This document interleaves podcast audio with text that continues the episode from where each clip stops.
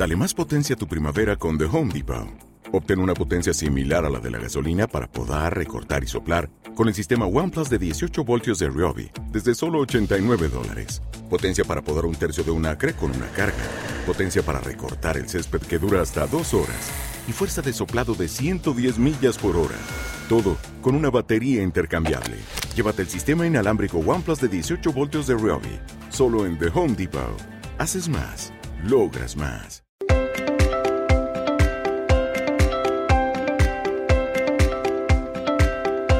En la conversación Aquae de esta semana queremos continuar con la reflexión que ya hemos abierto las semanas anteriores en torno al mercado laboral y en torno a los desafíos que tiene el sistema educativo para garantizar la empleabilidad de estudiantes y de todas aquellas personas que quieren tener un desarrollo profesional más eh, eh, interesante y que tienen eh, que adaptarse a los desafíos de ese mercado laboral en continuo cambio, porque probablemente estas son las palabras que marquen los temas de educación y los temas de mercado laboral, continuo cambio. Y precisamente para resignificar esta idea de educación, esta idea de aprendizaje, todo ello en ese contexto de un mercado laboral cambiante, tenemos a dos invitados estupendos para ordenar esta conversación de hoy, a quienes voy a pasar ya a saludar. Por una parte, contamos con la presencia de Ivonne Zugasti. ¿Qué tal? Buenas tardes, Ivonne, ¿cómo estás? Hola, buenas tardes, Mariola, encantado. Un gusto tenerte aquí también. Y saludo también a Aisi Fresno Anabo. ¿Qué tal, Aisi? ¿Cómo estás? Muy bien, muchas gracias por la invitación. Encantada. Un gusto también. Eh, Ivonne es el director o el coordinador del Nodo de España del proyecto Milenio y director de Prospect Ticker. Y Aisy Fresno es investigadora en la Universidad de, Deusto. Comienzo contigo, Ivonne, y continuando con un poco esta primera intervención que yo hacía, ¿no? contextualizando la idea de un mercado laboral en continuo cambio y la necesidad también de que los recursos humanos estén en un constante eh, proceso mm, de actualización en lo que son sus capacidades eh, formativas y, por lo tanto, la necesidad también de que el sistema educativo se acomode a nuevos eh, retos. me gustaría contar con una primera intervención en clave de si esta idea de resignificar la educación, el aprendizaje, viene a ser una necesidad y, en el fondo, también una oportunidad. ¿Cómo lo ves? Sí, Mariola, eh, mira, en el proyecto Millennium eh, desde hace cuatro años llevamos investigando ¿no? sobre el futuro del, trabajo y la tecnología y los impactos que va a tener ¿no? Ese, esa disrupción tecnológica ¿no? de la que tanto se habla, esa cuarta revolución industrial en el mercado de trabajo ¿no? y, también por extensión en el, en el sistema educativo. ¿no? Es cierto que si hablamos de una cuarta revolución industrial, significa que han habido unas anteriores, ¿no? Y que eh, también en el proyecto Millennium reconocemos que en las anteriores siempre existía un poco ese miedo de que las revoluciones tecnológicas, las revoluciones industriales, eh, tuvieran un impacto más negativo que positivo en el mercado de trabajo, ¿no? Siempre había como esa especie de temor de que eh, la tecnología eh, sustituyera más empleo del que fuera a crear. ¿no? Lo cierto es que en las anteriores revoluciones tecnológicas siempre se ha producido un saldo neto positivo, ¿no? Es decir, que los cambios tecnológicos han creado más empleo del que, del que han destruido, ¿no? Pero también es cierto, y de ahí surge un poco esta investigación del proyecto Millennium, que ahora afrontamos, digamos, un, unos cambios tecnológicos y unas disrupciones algo diferentes, ¿no? Y que en algunas de las tecnologías se está produciendo una evolución que ya los expertos no califican como eh, lineal, sino hablan más de un cambio exponencial, ¿no? Eh, esto significa que eh, algunas de esas tecnologías están, digamos, acelerando su proceso de cambio, ¿no? Y por tanto, los impactos que pueden llegar a tener en el futuro eh, pueden ser mayores de lo que eh, las personas expertas pueden, eh, bueno, pues mm, formular o pueden prever hoy en día, y esto significa que un escenario en el que los impactos en el mercado de trabajo sean más negativos que positivos es posible. Eh, es decir, que se pueden producir unas transformaciones eh, que puedan tener esos impactos más negativos que positivos de lo que ahora podemos llegar a creer. También es verdad que estamos viendo que en, las sociedades de los países avanzados, bueno, pues también se están produciendo ciertas paradojas, ¿no? Es decir, eh, hay cada vez un mayor crecimiento económico, pero no se crea tanto empleo como se creaba antes. Esa vinculación entre crecimiento económico y creación de empleo ya no, ya no sigue, digamos, los paradigmas que, existían en el pasado y, por tanto, tenemos que empezar a repensar el, mercado del trabajo del, futuro. Yo creo que ese es un poco el punto de partida en el que nos encontramos para empezar a entender cómo tienen que cambiar también ¿no? el sistema educativo y, el conjunto de la sociedad en ese, en ese esquema. ¿no? Y, lo, yo creo que, y termino con esto, el mensaje importante es que muchas de esas tecnologías van a acelerar su, su, velocidad de cambio y por tanto los impactos en el mercado de trabajo ya tal vez no solo se limiten a, personas que puedan estar en, en, empleos de baja cualificación o que pueden estar en nichos concretos, sino que probablemente el impacto va a ser más sistémico. Es decir, que vamos a ver eh, que esos impactos del cambio tecnológico van a impactar probablemente la propia naturaleza de lo que entendemos por, trabajo.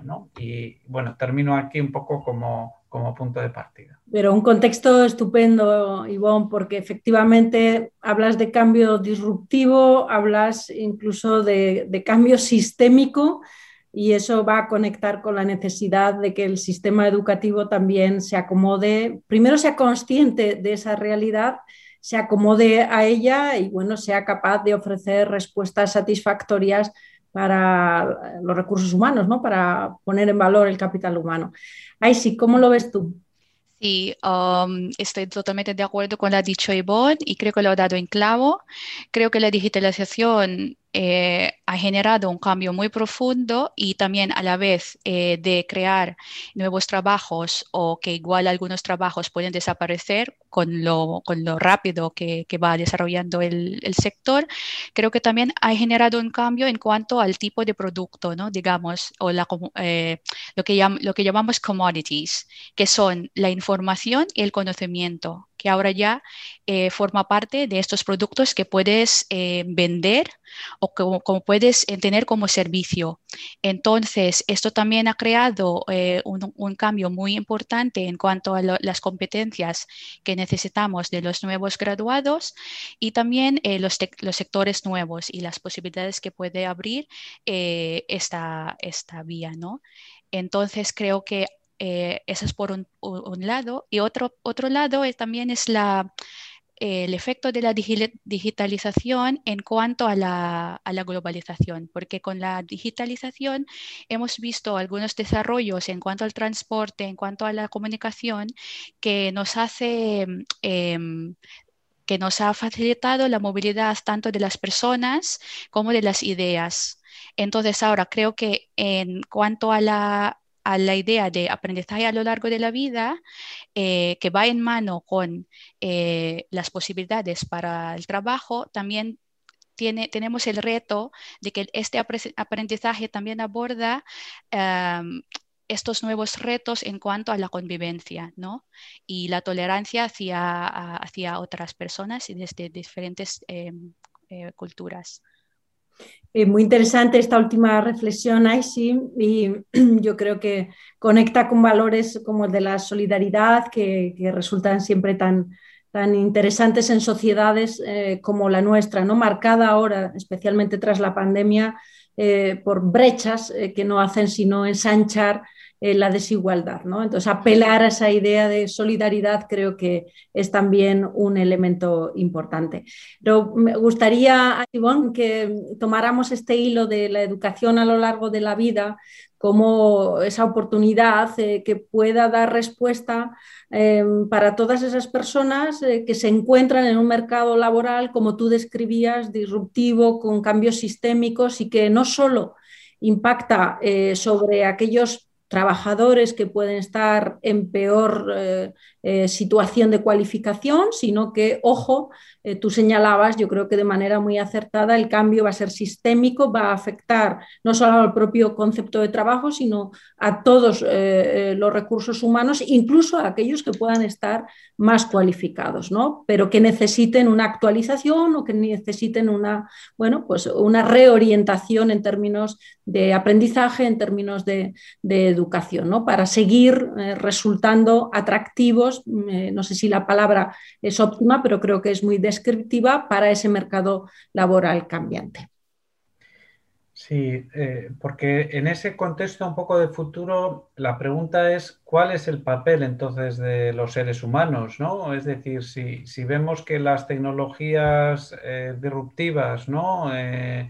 Bueno, pues van emergiendo en, en, las próximas décadas y vemos que se acelera el ritmo de cambio ¿no? de, muchas de esas tecnologías, si vemos que se va a producir una sustitución de muchas eh, actividades laborales que, ejercen los seres humanos ¿no? Eh, como resultado de la, de la, aceleración de la inteligencia artificial, de la robótica, de, la impresión 3D, del blockchain. ¿Cuál es el, el papel de los seres humanos ¿no? en ese futuro del mercado de trabajo? Bueno, nosotros hemos definido como tres escenarios de futuro. El escenario tendencial, digamos, de no hacer nada, eh, ya nos llevaría a una situación un poco complicada, ¿no? Porque eh, efectivamente, digamos, las tecnologías y el cambio tecnológico, decíamos, se acelera y por tanto eso significa que va más rápido de lo que vamos los seres humanos y van las políticas públicas, ¿no? Entonces, y las propias empresas. Entonces, eh, ese escenario tendencial no nos llevaría, digamos, a una situación deseable. ¿no? Podríamos tener incluso un escenario peor en el que ese cambio tecnológico que ahora mismo las personas expertas eh, bueno, están, están previendo, eh, bueno, se acelere incluso más de lo que, de lo que ahora mismo indican, indican las proyecciones, ¿no? Y que por tanto eh, por ejemplo, en inteligencia artificial pasáramos de lo que hoy en día se llama la inteligencia artificial estrecha a una inteligencia artificial general, ¿no? que ya es capaz un poco de, actuar eh, por sí misma más rápido de lo que en estos momentos las previsiones podrían indicar. Y entonces podríamos tener incluso un escenario de aceleración tecnológica mayor que tendría unos impactos peores. Pero en el proyecto Millennium también hemos querido eh, dibujar un tercer escenario que llamamos de la economía de la autorrealización o eh, la economía autorrealizadora, donde la clave está, y precisamente voy a esto, en que somos capaces de utilizar la tecnología para aumentar las capacidades humanas y para hacerlas equiparables, digamos, a, la inteligencia artificial o a, las capacidades no humanas, ¿no? Eh, es decir, que utilizamos la tecnología en el mejor sentido, ¿no? Para favorecer a los seres humanos. Eh, lógicamente, esto solo se entiende en, un esquema diferente del mercado de trabajo, ¿no? Probablemente no exactamente como el mercado de trabajo que entendemos ahora, y estoy hablando del año 2050, ¿eh? es decir, que no solo trabajamos por una necesidad básica, como lo marca la pirámide de Maslow, sino que eh, en realidad trabajemos en un futuro por desarrollar nuestras propias capacidades, ¿no? por dar lo mejor de lo que somos capaces, por desarrollar eh, nuestras mejores competencias sea en el ámbito que sea, ¿no? Y, para eso la tecnología puede ser un, excelente, un excelente aliado, ¿no? Pero yendo un poco a lo que comentabas, ahí es fundamental que tengamos un concepto más de aprendizaje a lo largo de la vida, ¿no? Es decir, cómo el ser humano puede tener, puede tener sentido en, eh, y puede tener una aportación en este futuro mercado de trabajo, pues lógicamente reciclándose de forma permanente, ¿no? Es decir, no solo con un curso o una actividad formativa eh, de vez en cuando, ¿no? Eh, de hecho, la estadística lo que nos dice es que en España eh, en torno al 10% de la población ocupada realiza una actividad de formación a lo largo de la vida al año. Este, este, mismo indicador en Suecia es en torno al 30%, ¿no? Es decir, que triplica el, dato de España y Suecia ya se lo plantea como un desafío, ¿no? Es decir, que el salto que tenemos que dar a nivel de educación y de reciclaje es muy grande y tenemos que utilizar la tecnología para eso, para realmente encontrar un lugar para, esas personas, eh, bueno, pues en ese mercado de trabajo futuro que va a ser muy cambiante, que va a ser muy disruptivo y donde los seres humanos también van a tener un lugar, eh, pero lógicamente como resultado de un reciclaje mucho más transformador del que tenemos en la actualidad, ¿no? Y ahí la educación es absolutamente esencial. Ahí sí, efectivamente eh, estamos de acuerdo, ¿no? Que la educación va a tener un papel muy protagonista en esta revolución del mercado laboral, pero mi pregunta es, eh, ¿en qué sentido están las instituciones educativas eh, preparadas para este proceso de aceleración tan exigente que estamos describiendo? y realmente sobre qué deben versar nuestros planes de estudios, qué es lo que debemos enseñar si, como ya dicen las eh, cifras, gran parte de los trabajos que van a desempeñar quienes hoy están en el colegio probablemente ni siquiera existen. Por lo tanto, estamos, el sistema educativo tiene que estar formando a personas no solo mm, para hacerles ciudadanos libres, sino para capacitarles para algo, para un trabajo que todavía ni siquiera existe. Este desafío es enorme para el sistema educativo. Ay, sí, ¿cómo lo ves? Efectivamente, Mariola, eh, creo que es un reto muy grande porque a la vez la institución de educación superior en sí también tiene sus barreras para ir cambiando también como institución. Aparte de eso, tenemos un contexto que está siempre cambiando y creo que me gustaría destacar eh, tres cosas que podemos igual eh, hacer en cuanto a la formación y la pedagogía.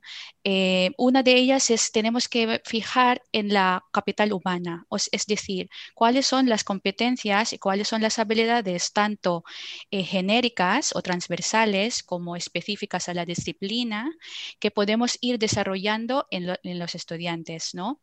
Y uno de ellos es obviamente eh, la competencia digital que va a ser eh, muy importante eh, en el futuro y como tal y como estamos viendo también ahora y un uso más crítico de esta, de esta tecnología. Es decir, que no, no simplemente que lo manejan bien, sino que también son capaces de, pensar cuál es, cuál es la información que le viene útil o cuál es la información que realmente no es, que no le sirve y eso es por un lado, ¿no? Capital humana. La segunda es eh, la capital que se llama la capital de identidad, porque ahora tenemos un contexto que siempre está cambiando y por un lado nos da, y cambiando y a la vez que nos da muchas oportunidades, eh, que nos da, nos aporta esta libertad, pero a la vez nos aporta incertidumbre.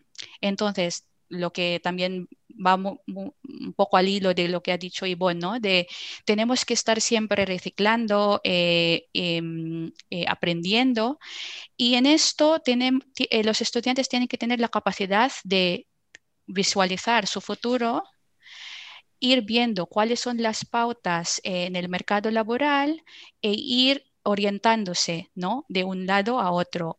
Entonces, eso supone un pensamiento crítico por su parte y que también como educadores tenemos un rol de hacer esta orientación también a los estudiantes. Y no es simplemente eh, igual una, una em, no simplemente se puede hacer dentro del aula, sino también dándoles eh, experiencias más prácticas, porque allí pueden ver realmente cuáles son las, em, por un lado, em, decir o generar su propia identidad profesional y también aclarar cuáles son las vías que les, eh, que les parece más interesante ¿no? en su vida laboral. Y creo que es una, un tipo de capital que hay que ir desarrollando en los estudiantes. Y tercero, y tener esta cultura, eh, esa capital social es decir, que tengan afiliaciones que les hace más fácil esta orientación, tanto, por ejemplo, con sus profesores y con sus grupos más informales, digamos, con otros, eh, otros estudiantes em, que pueden facilitar esta orientación. Y creo que son las tres claves que se puede hacer eh, desde la perspectiva de la formación y pedagogía. Desde el campo del sistema educativo, ¿no? Eso es. Eh, buena idea esta de reforzar la necesidad de la orientación, que creo que es una de las grandes debilidades del sistema educativo, no solo del universitario. Estoy pensando previamente a todas las fases educativas eh, previas a la de la educación superior, ¿no? Cuando hay además la universitaria no es la única vía eh, que capacita profesionalmente para una buena inserción laboral. Hemos trabajado también en estas conversaciones ACUAE em, las soluciones eh, vía formación profesional dual, la educación dual, que yo creo que es uno de, las grandes, de los grandes retos también ahora, ¿no? Y orientación y esa idea del networking, esa idea también de la búsqueda de referentes formales o informales que son tan importantes para generar un itinerario profesional no solo para abrirse ese itinerario profesional inicial, sino para mantenerlo, sostenerlo en el tiempo y ampliarlo en ese mercado, en ese mercado cambiante. ¿no? A mí me gustaría que, insistiéramos un poquito más en la idea de qué competencias son eh, esas, Ivonne, ¿cómo lo ves tú? ¿Qué competencias son aquellas en las que deberíamos centrarnos para eh, dotar de valor a ese capital humano. ¿no? Em, no sé, estoy pensando en que atendiendo a, esa cambiante constante que genera el mercado laboral, quizá eh, el sistema educativo debería centrarse mucho más en las, en las soft skills y no tanto en elementos de contenido o aprendizaje más vinculado a contenido que puede quedarse obsoleto en, un tiempo relativamente eh, rápido. ¿no? Sí, eh, en la línea de lo que estaba, de, lo que dices y lo que estaba comentando un poco de ese escenario, ¿no? Ese tercer escenario positivo que le hemos llamado la, economía autorrealizadora, eh, en el caso de los talleres que, desarrollamos en, España, eh, con expertos y expertas en, distintos ámbitos de la educación, de la empresa, de las políticas públicas, eh, de la investigación, surgieron, digamos, una batería, digamos, de estrategias y de iniciativas que se propusieron, ¿no? Eh, como estrategia de España 2050 y que se recogen en esa, en esa publicación que, eh, bueno, pues que hicimos pública hace, hace un par de años y que, que, está disponible en Internet y que fundamentalmente lo que recoge en el ámbito educativo es, es lo siguiente, ¿no? Por un lado, eh, lo que dijimos de eh, generalizar la educación digital e integrar las tecnologías de la, de la, información y la comunicación en la docencia, ¿no? Es decir, no, eh, por supuesto, pensar en, las estudiantes y los estudiantes, pero también en los, en los docentes, ¿no? en, la necesidad que tenemos de, reciclar, digamos, a, ese cuerpo docente a nivel general. ¿no? Por otro lado, incorporar eh, sistemas de inteligencia del mercado de trabajo eh, a las políticas educativas y de empleo, es decir, entender bien qué es lo que puede llegar a ocurrir para anticipar estrategias de, eh, de transformación en los ámbitos de empleo y de educación, asegurar eh, la flexibilidad del sistema educativo, que es otro de los grandes desafíos que tenemos, ¿no? Es decir, que cuando se inicie, digamos, eh, una carrera en el ámbito educativo, una formación técnica o superior, siempre haya posibilidades de pasar de, digamos, de un mundo a otro, ¿no? Y que, que los sistemas sean mucho más flexibles, como ocurre en otros países reorientación del sistema de educación de un enfoque colectivo a uno individual, en el sentido de, por supuesto, colectivo, pensando en las necesidades de la sociedad, pero más individualizado eh, teniendo en cuenta las necesidades de las personas. ¿no? Tenemos que, necesitamos sistemas educativos que sean eh, mucho más adaptados a la necesidad que tiene cada ser humano en, en, ese esquema que hemos comentado de escenarios de futuro. ¿no? Dinamizar el sistema universitario para promover la modernización de sus estructuras y el reciclaje de su profesorado, como hemos comentado antes, desarrollo de metodologías didácticas orientadas a solucionar retos y el impulso del autoempleo, el aprendizaje y la autoeducación. ¿eh? También necesitamos un poco cambiar la cultura en cuanto a orientarnos más hacia, hacia, hacia esa idea del autoempleo alinear la I más de más I en el ámbito de la universidad con las necesidades de la sociedad, ¿eh? Eh, no solo plantear una I más de más I tecnológica, sino mucho más vinculada a qué es lo que se necesita en cada ámbito de la sociedad. Impulsar programas educativos centrados en competencias STEM, como decías, también hay las competencias juegan un, papel muy importante. Aumentar la relevancia de la educación en la etapa 0 a 3 años, es decir, empezar desde las primeras etapas educativas. Eh, promover una educación integral que aúne las competencias tecnológicas con el impulso de la creatividad y las humanidades generar modelos híbridos de educación que incluyan nuevas metodologías y formación práctica y por último promover la alfabetización digital de toda la sociedad para eh, favorecer la inclusión en el progreso tecnológico. Es decir, no pensar solo en el sistema educativo formal, sino pensar en el conjunto de la sociedad, en un esquema de aprendizaje a lo largo de la vida, también teniendo en cuenta los sistemas informales. Pues gracias, Ivonne. Seguro que ahí sí tienes algo que, quieras añadir sobre este listado de propuestas que nos proponía precisamente Ivonne como resultado del, proyecto que han puesto en marcha. Sí, creo que tengo poco para añadir a lo que he dicho Dibol, creo que lo ha dicho bastante completo. Eh, lo que quería destacar es el concepto de aprendizaje a lo largo de la vida, también tiene la parte de a lo largo, pero también tiene otras dimensiones como que es a lo ancho de la vida y lo profundo de la vida. Es decir, creo que tenemos que destacar eh, que tenemos oportunidades para que el aprendizaje se pueda acceder desde diferentes épocas de tu vida que nosotros, todos nosotros y nosotras tenemos esa segunda oportunidad de volver a aprender y que vayamos em, em, eh, mejorando, ¿no? Eh, mejorándonos y em, formándonos a lo largo de la vida. Y a la vez que el aprendizaje que tiene que abordar también otros campos, como lo que habéis señalado, que es el campo no formal e informal, y que son iguales de, valiosos eh, para no simplemente porque igual tenemos esa idea de para que valga, tiene que ser eh, de, la, vía formal. Pero realmente eh, hay muchos estudios que señalan que, y creo que intuitivamente sabemos que hay mucho valor en el aprendizaje que también no desarrollamos dentro del aula. Eso también hay que destacar y que forma parte de este concepto de aprendizaje a lo largo de la vida. Y por tercero, eh, esta dimensión de aprendizaje a lo profundo de la vida, que em, el aprendizaje tiene que tener eh, impacto también en la transformación individual, que es una mirada no simplemente em, desarrollando capacidades para desemplear el trabajo, sino también un pensamiento crítico sobre tu em, rol, ¿no? Tu rol y participación activa a la sociedad en un sentido más amplio y a la vez poder em, aportar a la transformación social también. Eh, creo que son dos dimensiones que tienen que ir, o tres dimensiones de este concepto que tienen que ir juntos, ¿no?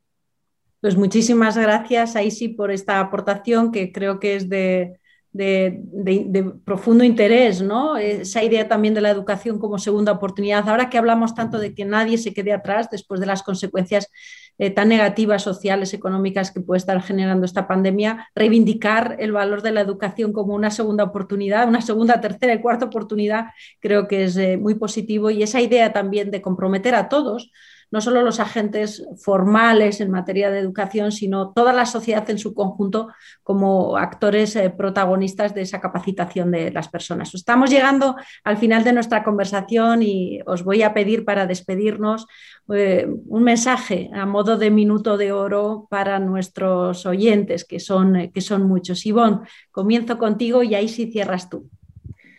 Sí, yo en estos tiempos difíciles eh, me gustaría lanzar un mensaje de, oportunidad, ¿no? de, esperanza. De todas las crisis siempre se sale con, aprendizajes y lógicamente el camino que tenemos que, realizar es, importante. Eh, tenemos grandes eh, deficiencias ¿no? en nuestros sistemas educativos, en nuestra comprensión del mercado de trabajo pero también tenemos muchísimas oportunidades en este, en este país eh, que tiene gran talento, que tiene eh, bueno, pues sectores de actividad económica con, gran fortaleza y por tanto eh, tenemos una hoja de ruta bien definida, sabemos lo que tenemos que hacer y ahora solo nos falta ponernos a, ello para de una forma colectiva, ¿no? de una forma consensuada, poner en marcha los cambios que necesitamos para, afrontar ese, ese, futuro mejor que nos, que nos está esperando ahí. Pues muchas gracias, Ivonne, por tu mensaje esperanzador y cierras tu sí. Sí, eh, yo simplemente decir que eh, el aprendizaje a lo largo de la vida nos da muchas oportunidades, retos, pero también oportunidades, ¿no? Para ir mejorándonos como sociedad y a la vez eh, quedar otros tipos de campos en que, o otros tipos de pensamientos para que vayamos em, alejándonos un poco de una mirada tradicional e ir abriéndonos a, la... Eh, a la mm, eh, involucración de más eh, agentes sociales en este, en este proyecto. Y creo que tenemos mucho por hacer todavía, pero que a la vez em, estamos en un buen camino. Pues muchísimas gracias, Aisi y Ivonne, por vuestras reflexiones eh, en torno a esta idea de mercado laboral cambiante y sobre todo y particularmente en torno a esta idea de la educación como oportunidad y toda esa batería de propuestas que nos habéis dejado para afrontar los desafíos futuros eh, con posibilidades de éxito y con confianza en, ese éxito. Muchísimas gracias y nos vemos pronto. Muchas gracias. Nos vemos pronto. Adiós.